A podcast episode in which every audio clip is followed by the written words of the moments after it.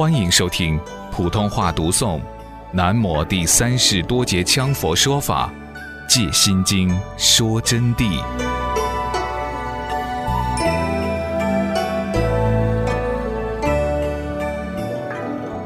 刚才我说把多字分开了，那么多字分开了，我们就要讲多。到底多字分开是起什么作用？前面是到彼岸。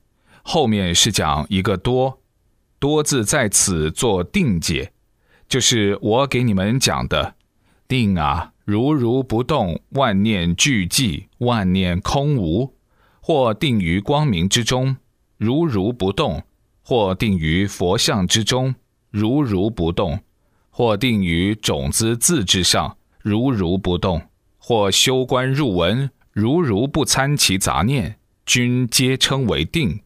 总的一句，如如不动就是定，定就是多的意思。前者般若，我们把它做了净慧，又做了无上智的解释。这个地方多字呢，就作为正定，就是说正确无偏，中正不二，叫正定。如如用定慧平等，是菩萨修行绝不可缺少之正行正见。所有菩萨修行不能缺少的，必须要如如用定慧平等。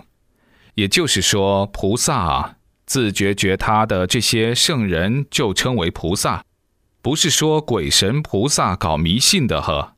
菩萨是自己觉悟，能教化于他人，简称这样。后面再来细讲，是不可缺少的正行正见，就是说要有定，要有慧。两个都不可缺少，不可偏倚于一。定多了，智慧少了，自然就要生法爱。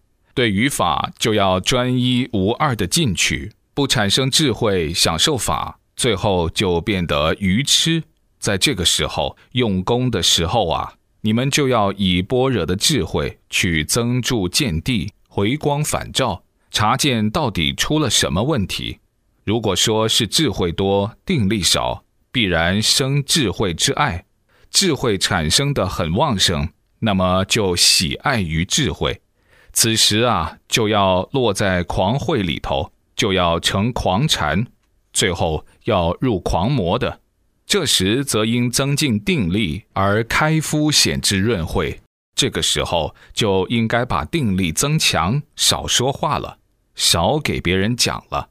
以定力来开敷真实的智慧，慧爱定开敷，慧多了就要定去开敷，定爱慧铸见，定力过甚而产生爱执，那么就要以智慧去指导他的见地，双运之修不可偏废，非常重要。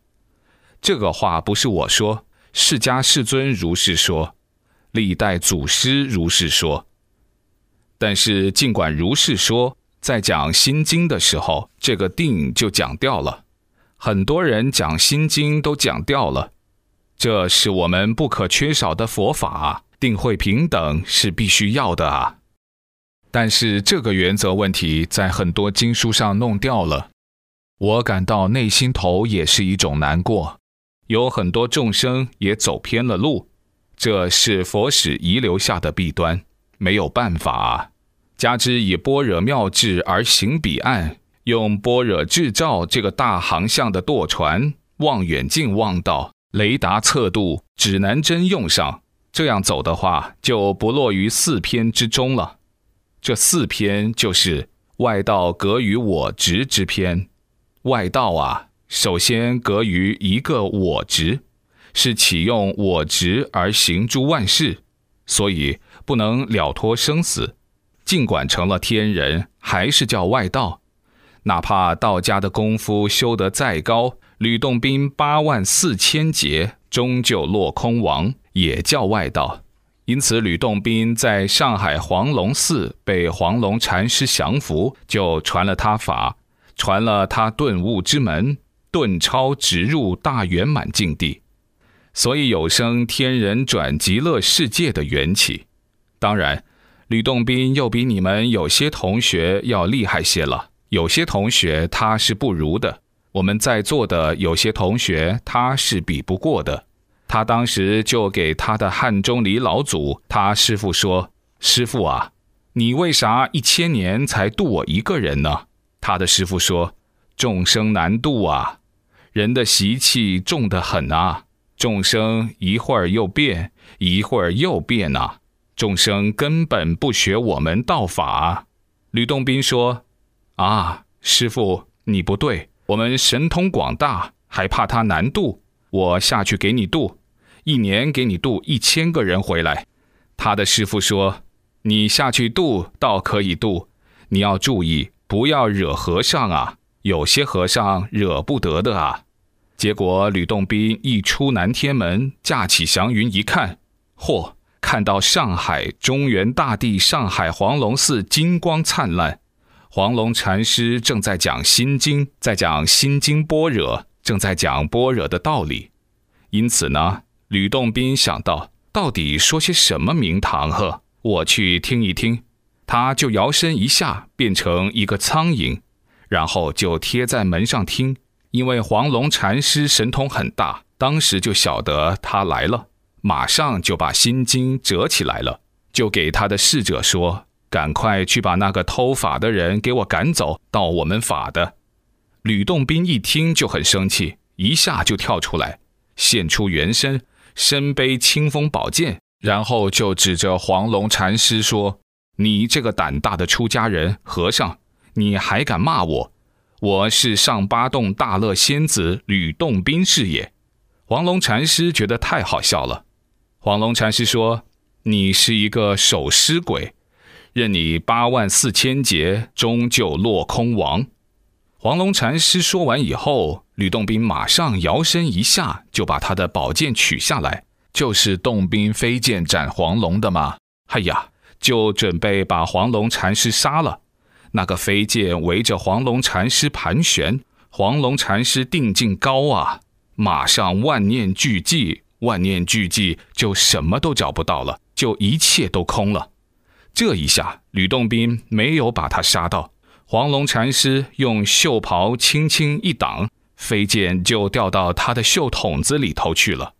吕洞宾收都收不回去，顿时感到无限的惭愧，当时就给黄龙禅师跪倒。黄龙禅师马上就开示他，传他言语道断、心行寂灭的顿悟之门。洞宾他不管怎么说是神仙，所以说他的智慧来得很快，当时就顿悟。顿悟以后，就提笔写了一首偈子，其中有两句叫做：“自从认识黄龙后，实悔从前错用心。”为什么写到错用心这句话？就是说他主要是用了心了，静观一切法都是动了念的。所以才成了凡夫吕洞宾。这里我指的凡夫不只是人，包括上八洞的大乐金仙都是凡夫。那你会说太上老君教主不是凡夫了？例外，先讲清楚。他虽然表道教之法是凡夫表法，但是太上老君是世尊的弟子。太上老君骑青牛过玄关的时候，他的弟子就问他。请问师尊前往何处？他马上就回答：“吾所知得道，乃为三清妙用，长寿不可言状。但吾今当往西方，求拜释迦文为师。所以说，就给释迦牟尼佛当了弟子了。”太上老君，宽净法师的《西方游记》这本书叫啥名字啊？弟子会回答：《西方极乐世界游记》。啊，《西方极乐世界游记》这本书上就记载了宽净法师随观世音菩萨走到太上老君那儿的时候，太上老君的炼丹塔高炉，昆仑山雪白放宝光，但是观世音菩萨同样还是没有批评他的，同样说改天回来还要带宽净法师来看，意思就说今天太忙了，先到极乐世界去。还是不能诽谤他们的，因为他们也在学佛法。基督、天主都不要批评，要供养、尊重，因为善神也要帮助我们的，包括方神、地神及眷属等，我们都要做供嘛。我们呐，也不能去过多的非议人家外道。他们虽然是外道，但当一修成神仙以后，就比你们这些人要厉害了。修成神仙，并不等于就不学佛了啊！你怎么晓得他们没有学佛呢？观世音菩萨都无差不现身，难道没有教他们吗？说不定以前成的很多仙，张三丰这些早都到极乐世界跟阿弥陀佛在一起了。